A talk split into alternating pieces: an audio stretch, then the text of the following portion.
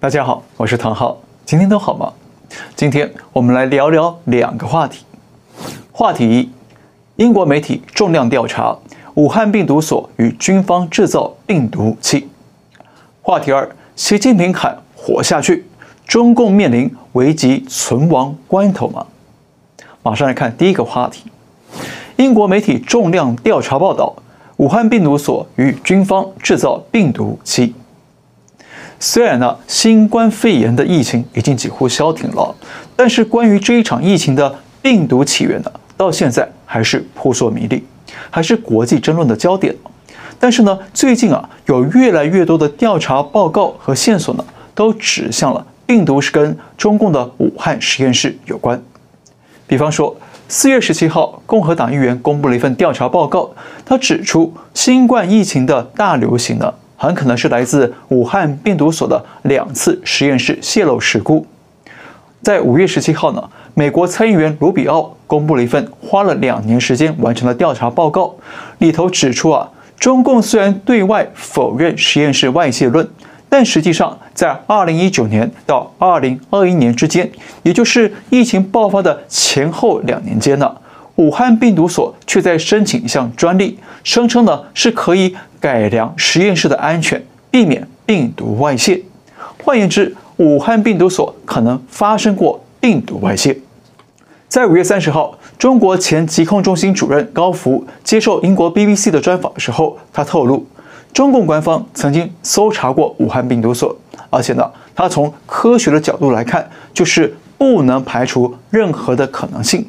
言外之意呢，他也不排除病毒外泄的可能性。那到了现在，一份重量级的调查报告又出台了。英国权威媒体《泰晤士报》发布了一篇调查报道，里头直指了中共军方和武汉病毒所曾经合作，要把新冠病毒制造成生物武器。那里头呢，有几个重点，我们摘要一下。第一，武汉病毒所对外宣称是民间机构，但是最晚从二零一七年起呢，武汉病毒所就代表中共军方来从事机密研究。包括了动物实验。第二点，军方和武汉病毒所曾经想要把世界上最致命的冠状病毒结合起来，来制造一种新的变异病毒，来作为生物武器，然后呢，对外界释放病毒。第三，武汉病毒所从云南的偏远山区的蝙蝠洞和云南墨江的一个矿井里头取得了十种与新冠病毒相似的冠状病毒，然后带回实验室去研究改造。第四点，武汉所把蝙蝠洞里的病毒加以改造，拿到老鼠身上去做实验，结果致死率啊高达百分之七十五，而且呢，这些老鼠都是事先被基因改造过的，所以它们的肺部跟血管系统呢跟人类是相似的。换言之，如果人类感染这种病毒，致死率可能也很高。第五点，二零一九年，武汉所把墨江矿井里取得的病毒了来进行改造，想要让病毒啊对人类更有感染力，但很可能呢就在这个过程当中造就了新冠病毒。而且呢，当年的十一月，武汉所就有三名研究员疑似感染了病毒而送医，那后来其中一个人的家属死了。到十二月底，疫情在中国就全面的爆发了。好，我们这里是简要的说一下这篇调查报道重点了。我们知道，《泰晤士报》是英国鼎鼎大名的纸报，有两百多年的历史了。那他们这次研究了几百份的相关文件和调查，才总结出这篇报道。这篇调查的特点在于啊，它明确指出了中共军方是跟武汉所合作。而且呢，是特意要利用冠状病毒来制造出致命性的生物武器，而且呢，还准备将来拿来散播用的。换言之，中共军方不但有制造病毒武器的动机，还已经有了使用武器的计划。那当然了，不用说也知道，中共对这份调查结果呢，当然是全面驳斥、打死不认的。不过呢，在我看来啊，中共在疫情前后的一些啊诡异举措呢，确实让人怀疑。他们真的是在研发某种病毒武器，而且呢，还有散布这些武器的企图。第一个疑点，早在二零一九年九月，武汉天河机场举行了一场模拟演练。演练项目呢，是模拟机场发现了新型冠状病毒感染案例。这很奇怪啊，那时候疫情还没有爆发，也还没有新冠病毒这个词，但武汉机场为什么就已经开始演练应对新冠病毒了呢？那这不是此地无银三百两吗？第二个疑点，中共在二零二一年宣布说啊，军方研发出一款新冠疫苗，但是呢，仔细看官方发布的照片，这些疫苗上面清楚写着疫苗的生产日期是二零二零年二月二十六号，那这可奇怪了，中共官方开始通报有不明原因肺炎的时间是二零一九年十二月，那正式承认新冠肺炎爆发是在二零二零年一月，换句话说。中共军方只需要一个月的时间就研发出疫苗，这可能吗？当然不可能。一般疫苗的研发呢，通常都需要两年的时间来完成三期实验。那即便最快最快只做两期实验呢，至少也要半年的时间。好，那我们就用最短的半年时间来反推哦。二零二零年二月生产出疫苗，那往前推半年就是二零一九年八月。换言之，这表明了。中共最晚啊，在二零一九年八月就已经掌握了新冠病毒，而且开始研发疫苗了，对不对？那么中共还能说他们不知道新冠病毒吗？而且中共军方这么早就研发疫苗，真的是为了防范疫情大爆发用的吗？还是为了在散布病毒当武器之前，先研发解药来自保呢？第三个疑点。中共明明知道病毒会人传人，所以才研发疫苗的，但是为什么在疫情爆发之后，没有在第一时间之内管制边境，反而还让大批的人民从武汉天河机场出境，飞往世界各地，最后酿成了全球大流行病呢？这是不是中共刻意在输出疫情、散布病毒武器呢？当然了，这场疫情啊，已经三年过去了。在中共的全面封锁之下呢，许多第一手的直接证据都已经没办法追查，所以很难找到冒烟的枪的致命证据。但是这次《泰晤士报》费尽了心力做出这份调查报道，而且呢是直指中共军方和武汉实验室，是这场疫情和病毒武器的幕后主要责任人。那这一点呢，不但跟军方提前研发疫苗的诡异行径是相吻合的，同时呢，也完全符合军方的超限战思路。所以呢，不管病毒啊是不是真的被中共军方制造出来，但至少病毒从实验室外泄，以及军方一直想利用病毒来当生物武器，这两项结论的可信度啊，应该是相当高的。再来看话题二，习近平喊活下去。中共面临危急存亡关头吗？是这样的话呢，我们今天才是说我们要好好的活下去。活下去是中国地产巨擘万科集团过去几年的求生口号。面对中国房市的严峻寒冬啊，那万科想方设法的收敛业务，只希望呢让公司可以活下去。但是现在就连中国本土最大的连锁集团也喊着要活下去。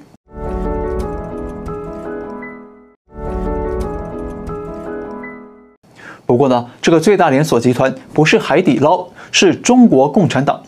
中共董事长习近平呢，前几天到内蒙古视察，喊出了“活下去”这个求生口号。那习近平是这样说的：他在经济上推动所谓的新发展格局呢，搞所谓的双循环，不是要闭关锁国，而是呢，当别人不给我们开门的时候，我们自己还能活下去，活得更好。那为什么习近平突然要喊？活下去呢？请注意哦，他是在视察科技产业园区的时候讲出了这些话。换言之，他的言外之意呢，是中共的高科技产业发展呢出了车祸了，也就是呢被美国与盟友啊掐断的技术来源被卡了脖子。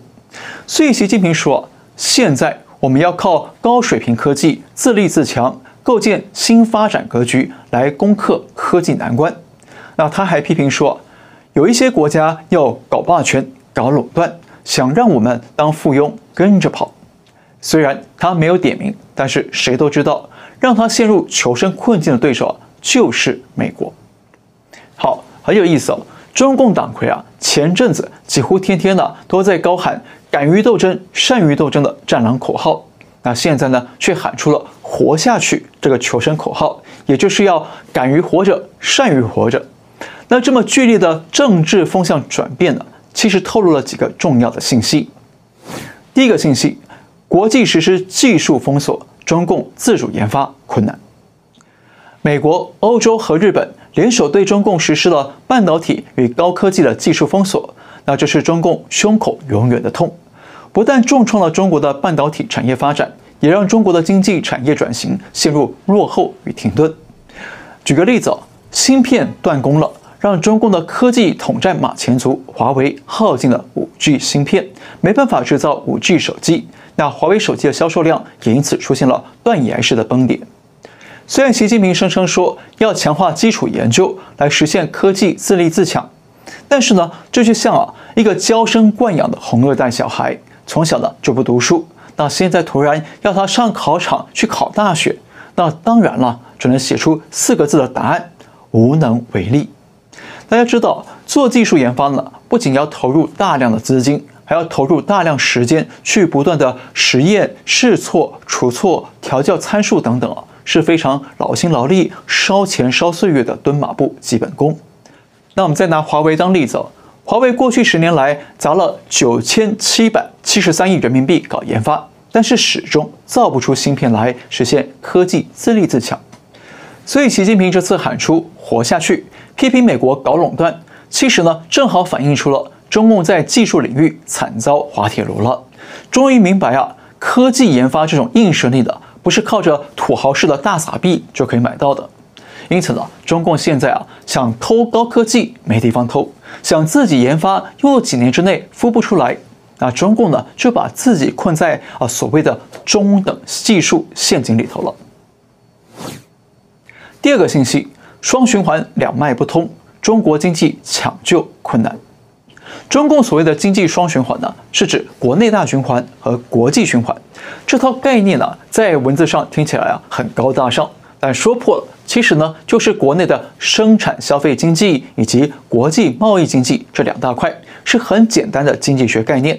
那双循环呢，只是中共用来包装自己，让自己看起来很有学问的话术而已。而且呢，悲催的是啊，中共经济的双循环这两条脉了，现在全都堵上了。两条大脉都像人体的血管一样，出现了许多血块，渐渐的堵上了。像中国的出口贸易，上个月才出现了大跌百分之七点五，那进口贸易也下降了百分之四点五。原因呢，是全球市场需求疲软了，向中国采购货物的订单减少了。同时呢，也因为各国为了去风险化。开始重组全球供应链，渐渐地减少对中国产品的依赖，再加上不少企业在前两年都撤出中国了，所以国际市场对中国的订单当然就会下跌。因此呢，国际循环这条脉啊，当然就会渐渐地堵上了。再来，中国的民间消费经济呢也在萎缩低迷，所以中国的物价指数 CPI 一直上不去，就是因为啊大家不想花钱，或者是没钱花。也因此呢，让中国出现了通货紧缩的隐忧。所以最近中国的银行开始下调存款利率，就是想逼着人民把钱从银行里提出去，拿去消费购物。那这一点呢，正好透露了中国的消费经济远不如官方的预期，拉不起来。那更重要的是呢，中国现在失业问题是非常严重，不但青年的失业率超过了百分之二十。而地方政府呢的债务危机啊也非常的沉重，有超过一百个城市出现了还债困难的困境，所以呢就很难指望着靠着政府投资公共建设来创造就业，来吸收这些失业青年。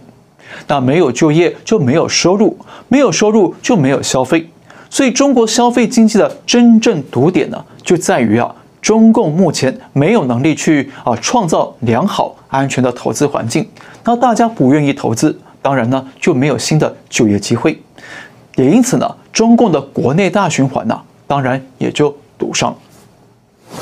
第三个信息，经济技术双暂停，出兵台湾备战困难。我们收到中共军方的内部消息啊，说中共后勤部门最近是非常的忙碌。几乎啊都是天天加班加点的在赶制军备用品和兵器，那这一点呢不让人意外，因为中共确实一直都在为了出兵台海以及呢和美军决战在做准备。像这两天，习近平在内蒙古的时候呢也透露说，他推动国内大循环的目的是为了保证在极端情况下国民经济能够正常运行。什么叫极端情况呢？比方说战争。那中共很可能是在一方面做军事上的备战，另一方面呢，同时做社会上的备战，也就是把国家经济一步步的推向战时经济体制去。到时候呢，所有重要的物资跟粮食都交给官方来统一掌控，来实施配给制。所以中共确实是在备战，没错。但是呢，现在中共的技术和经济啊，都出现了被封锁或者是堵塞的现象。让经济和技术的发展呢，都陷入了暂时性的停滞状态。那当然就会影响中共备战出兵的工作了。